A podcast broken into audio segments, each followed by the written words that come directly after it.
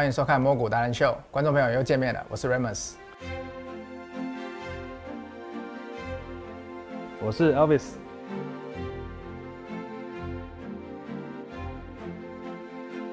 那 Elvis，我最近呢又常常去逛光华商场了。哇，你怎么一天到晚都去光华商场啊？因为光华商场可以说是我呃年轻的时候，大概占据我整个一半的青春岁月。但我记得我上礼拜的时候，节目中我提到我去。跟那时候我跟查理说，我去买了显示卡都买不到，嗯、结果呢，我这周我想说，我再去买一些其他的三 C 用品好了，所以我想说我去买个记忆体，我想要组个电脑，结果呢，一查发现最近记忆体也是涨翻天了，都涨了，都涨，什么都涨，对，真的是什么都涨。那记忆体涨得怎么夸张呢？来，我们看一下这张图，那个你看这个是 DXI 指数，就是记忆体的现货报价指数，没错，我相信你一定都懂，对，对，就现货价格嘛，记忆体的现货价格。我们也可以看呢，从去年的时候呢，三去年二零二零年大概三月那时候，三月底的时候，那时候呢，指数是这个指数是一路往上涨，是，但是呢，后来遇到什么？遇到了疫情，就啪的一声就直接下来了。那时候我们大意了，很快啊，那时候我们都没有闪，对不对？我记得那时候你跟我手上都还有一些记忆体的股票，怕爆，对，真的是怕爆了。但是那时候整个，等下就会跟观众朋友讲，那时候是一个怎样的故事？是，那之后呢，我们。虽然说在记忆体上面跌了很多，但是我们还是继续观察嘛。那继续观察的时候，嗯、我们可以看到指数呢来到了这个地方。我们可以看一下，大概九月的时候是啪的一声，很快哦，又又上升了。这时候上升是为什么？那个时候其实很简单，就是不知道观众朋友还记不记得，九月那个时候有所谓的华为禁令。那华为那个时候，因为它接下来就不能去拿一些晶片或者存货了嘛，所以他要在那个时候赶快在市场上大举的先把能收刮的都先收刮进来，来建立自己的库存。所以才才造成的九月那一波的急涨，对，所以那时候我们都觉得，哎、欸，我们等了好久的记忆体循环，在本来在三月的时候，我们觉得本来要来了，因为记忆体是一种循环股嘛，是，对不对？那我们本来觉得二零二零年初的时候有机会来一波，结果就是真的一个疫情，把我们的计划都打乱了，对。好可惜。那九月的时候呢，我们又重新以为看到了一线曙光，可惜九月那个急涨之后呢，它又进入了一个盘整期，是对，但是呢。到了今去年第四季的时候呢，我们可以发现呢，所有的东西都在涨价。对对，就像我最近去买记忆体，也是因为前一阵子涨太凶了。嗯，那时候什么原因？我们从十一月之后，我们可以发现记忆体的报价狂涨，而且每次记忆体报价开始涨的时候，我们就会发现什么？观众朋友注意哦，整个十二月的时候，记忆体报价是垂直拉升的哦。那时候遇到了什么事情？在十一月底那个时候，市场上相关厂商的库存哦，都已经有调整的差不多了。嗯，那厂商其实大家都想涨价，那时候报价已经蠢蠢欲动。可是呢，想涨价差一个理由，差什么理由？就这么刚好呢，在十二月三号的时候呢，美光停电哦，记忆体大厂美光。对啊，不得了了，这个美光一停电，报价马上飞喷。嗯，一个月哦，十一月到十二月，嗯、一个月涨了三十一点八七 percent。这么刁钻的数字，这个小数点，小数点两位数的数字你都要估出啊，三十一点八七是，对。那我们过去在看记忆体的现象的时候，好像说这种急涨急涨的时候，好像每次都会刚好遇到停电这种状况。对，为为什么就这么刚好？这都是一个手法啦，手法理由啦，涨价理由嘛。涨价理由。对。好，那这时候我就会想要再回来看了，记忆体报价已经。从去年十二月底涨到现在，包括说我们在谈话，现在是大概一月中了，一今天是一月十九号，一月十九，对，好像记忆体的现货报价还是在创高，对不对？继续创高，嗯，非常的 unbelievable，非常好。那我们这时候呢，我们要怎么看？我们要看一下记忆体大厂的说法。结果呢，我这边我去看了一下，我们那时候一月中的时候，我们两个都去参加。呃，记忆体大厂南亚科的法说，那南亚科的法说，它的那时候法说，这个是法说的资料，观众朋友，对，我们可以去呃它的公司的官方网站，还是说公开资讯观测站，这个都抓得到，这个档案都有。对，那南亚科那时候它整个几个重点，我跟各位观众朋友讲一下，就是说在供给面的部分呢，其实记忆体的 DRAM 已经算是一个寡占市场了。等一下我们会提到，就是有几家那个产业龙头在寡占而已。但在需求面的部分呢？我们都知道，今年是五 G 的元，去年是算元年了，勉强算元年。那今年就是整个五 G 会爆发的一年。那再加上伺服器还有疫情的需求，这些 PC 啊、消费型电子都回来，所以我们可以看到南亚科的看法，他在今年他认为说整个记忆体 DRAM 的市况大概到上半年都没有什么问题。是对，那下半年我们就是要看一下疫情这个整个就是天灾的因素。对，是。好，那我们再看一下，就是说我们刚好提到说，他认为南亚科说伺服器的需求会非常大。我们可以看到画面上这个就是一般电脑的主机板，那旁边这个 DRAM 的插槽，对，插槽就是我们红框圈起来的地方。以前大概就是两个地方或三个而已，嗯、但我们看一下下一张，这是伺服器的。那这个伺服器旁边有没有那个蓝色一个一个的地方，就是都是要插伺服器记忆体的嘛？都插 DRAM 的、啊。对，那以伺服器整个需求量上来之后，对 DRAM 的需求也会上升，用量变大。对，用量整个就变大。那这个市占率的话，我们就请 Elvis 这边帮我们稍微解释一下 DRAM 的市占。记忆体这个产业，它跟钢铁塑化产业一样，其实它算是一个景气循环产业。那景气循环产业是怎么样的一个状况呢？主要都是由一些大厂去把持住一些供给，这些供给经过持续调整之后呢，那加上需求出现新的需求之后，那它大概呢，大约约略每到两三年呢，就会来一波涨价，循环股。对，那这边就是跟大家来看一下，就是说这个图哦，你看 DRAM 的部分，你看看这个图，嗯，韩国大厂三星跟海力士加起来。接近七成，是左边红色这个图。对，左边那个。那你再把这个美光也加进去，嗯，就超过九成了。那我右边还帮大家放了一个，就是另外一种记忆体，NAND Flash 厂商的市占。嗯，那你可以发现厂商的市占呢，大概有基本是六大家在把持。这边就要告诉观众朋友，就是说，其实我们在追踪记忆体的话第一润的价格还有它的市况呢，相对于 Flash，其实是有一个比较好去。掌握比较好去抓方向的一个优势，嗯，因为在市场上的供给者相对就这几家而已啦。对对对，你就抓那三家大厂就好了。OK，对，好，那我们可以看一下，就是说整个你刚提到的 DRAM 跟 Name 嘛，我们就去把它南亚科就是 DRAM 的代表厂商，非常代表。对，然后在 NAND 这方面就是群联。那近八季的毛利率大家可以来看一下，从二零一八年到去年的第三季，就是现在财报有公布到去年第三季。对。我们可以看到说，其实啊，在过去啊，南亚科它的毛利率在整个循环的高点的时候，一度来到五十几 percent 左右。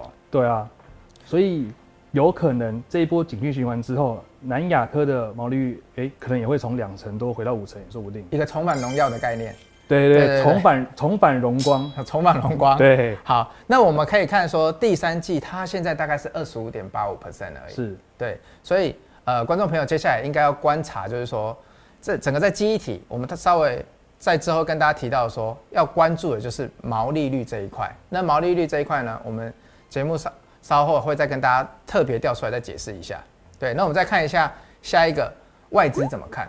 就这么大的产业，南亚科这么大的产业，还是说记忆体这么大的产业，外资他们一定有 cover 嘛？对不对？是，这边观众朋友仔细听了，这边有个很有趣的重点，我帮大家念一下，这是我帮观众朋友找的一个外资报告，戴瓦的部分啊。你看它上面英文写 memory contract。Price，不好意思，台式英文，台式英文。Memory contract price stayed flat in December. Stayed in stayed flat 是什么意思？就是呃保持平整。嗯，那白话的意思就是说它是持续消弭、持续萎靡啊。嗯，十二月的时候，然后到 rebound from one quarter twenty one，要到二零二一年的第一季才会反弹。嗯，哎、欸，这就有趣了。对。我们刚上面前面讲了这么多，嗯，涨价涨三成，暴涨创高，哎，可是为什么十二月它还在消弭？就就很奇怪啊。其实报价那个东西，我们大家都查得到啊。是，对啊。那为什么你会说它还在消弭？所以这就是我们今天特别要跟观众朋友提到的地方，就是说我们刚刚看到的第一张图那个报价，那个报价呢，它其实它就是什么？它是现货报价。对。但是在这里提到，像我们在看。法人，我们法人圈在看南亚科这种公司的时候，我们看的是所谓的记忆体合约报价。是，那合约报价的部分，就是它这一篇外资报告里面所提到的，要在第一季的时候，它才有可能会往上反弹、反转、反转。为什么？因为你现货价格已经上去了的话，之后我再跟人家谈未未来的合约价的时候，它才有机会说跟着往上调。一般来讲，八九不离十都是这样子嘛，对不对？那我们再往下看的话，说说我们第一个看的现货报价的东西，到底跟什么最有关系？这就是我们想要了解的。那现货报价这边呢，呃，我帮大家整理了一下，就是说所谓的现货报价跟什么最有关？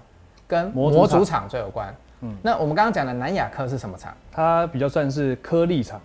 它就是模组厂的上游出颗粒的，其实就是晶片呐。对就是因为机体就是大家就是会产业里面把它叫做颗粒这样子。嗯，对。那我们在看这个模组厂的时候，就是说会跟，因为为什么模组厂重要？因为它一般它就是跟山西的消费产品最有关。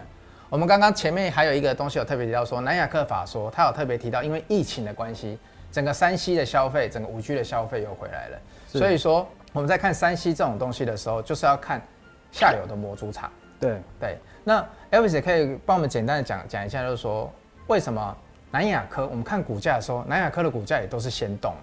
到底是为什么？比较多大法人，因为这些比现在现在涨的哦是现货价，那真正受惠的哦其实是这些下游的模组厂商。那这些模组厂商呢，它的获利可能会比较不稳定。通常投信、寿险或外资啊，他看好一个产业的时候呢，他理所当然就是会先去买进龙头的部分。所以南亚克股价通常都会有机会会先动，会先有一个表现。可是我们回过头来会发现，就是说，如果是现货价在上涨哦，近期这个现货价上涨哦，真正受惠是这些模组厂。哎，来，你再看一下这个表，投资朋友再看一下这个表，这是我前几天熬夜帮大家做出来的，自己一个字一个字打。嗯。上面呢，这个表其实蛮有趣的，你有没有时间看一下吗？就是这个表了，这几间公司这个获利哦，有没有什么一些特殊的地方？因为我对记忆体，我们那时候有在研究的时候，我大概可以了解，就是说记忆体就算它是模组厂，它也分为一些工控或者是消费型的。是。那我在看这张表的时候，我会发现说，有的公司 EPS 很稳定，像宜鼎啊这些的，但是有一些公司它的 EPS 相对来讲就没有那么稳定，好像这个是不是就跟你讲的跟现货报价它是比较正相关的？对，没错。其实啊，现在厂商因为记忆体厂商，它就是会它的营运嘛，它营运它公司的营运就是会跟随着报价去波动。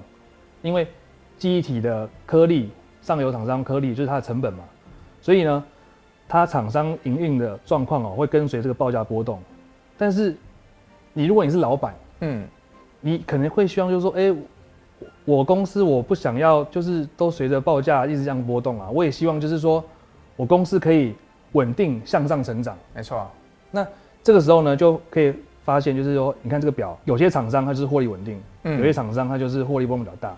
所以像上面怡鼎啊，还是创建这种，就是比较稳定的公司。对对，那所以他们就是比较做工控的、地基型的，订单可以比较稳定，报价比较稳定。对。那像威刚石源这种呢，他们就是会去看现货报价，去做一个低价库存的，嗯，动作，去累积它的低价库存。